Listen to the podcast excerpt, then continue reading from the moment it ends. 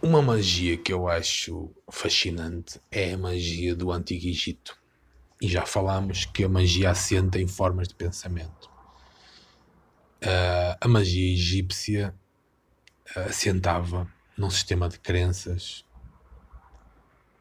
Uh, Lembro-me de feitiços que eles escreveram no túmulo de um faraó, acho que foi Ramsés, em que ordenava que quem abrisse o túmulo, ou foi Tutankhamon, podes, podes pesquisar, um, quem abrisse o túmulo uh, morreria pouco depois de abrir o túmulo e que os seus filhos seriam assassinados até à, à sétima geração, os seus filhos primogênitos, portanto é o, o primeiro nascido. E é curioso constatar a coincidência, porque de facto aqueles que abriram os túmulos, uns morreram de doença, outros mataram-se, outros tiveram acidentes, mas todos morreram pouco depois de abrir o túmulo. Por coincidência, de certo. De certo que foi coincidência. e o Kennedy foi a sexta ou sétima geração, aquele que foi assassinado, de um dos que abriu o túmulo uh, no Egito Antigo.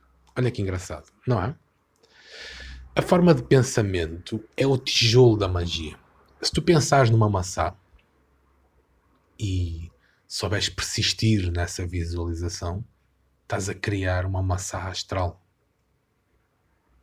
E se, se insistires, se persistires, tu estás a adensar essa maçã. Houve os vídeos de Neville Goddard.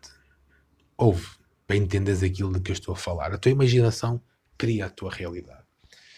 Então, uh, em relação a Shabti, eram as bonecas de, dentro da qual eles faziam residir espíritos de poder para atingir objetivos e também as colocavam, essas Shabti, uh, nos seus túmulos para os servirem no além-vida.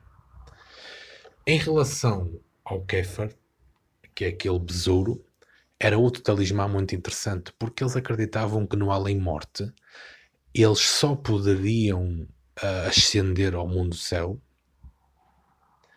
se o seu coração fosse mais leve do que os seus pecados. Então, uh, este talismã era uma espécie de um, de um eque. a afirmação associada a este coração, a este Kefa, era coração, não testemunhos contra mim. Ou seja, ou seja, queriam que o coração deles mentisse a favor deles para que eles pudessem ascender ao mundo do céu. E é engraçado porque este Kéfar é um conceito que tem uma correspondência no mundo real, no teu dia a dia. Porquê? Porque muitas vezes tu és o teu pior inimigo. Fazes afirmações constantes: eu não presto, eu não mereço, eu não consigo. A tua mente está sempre a recordar coisas que tu fizeste errado.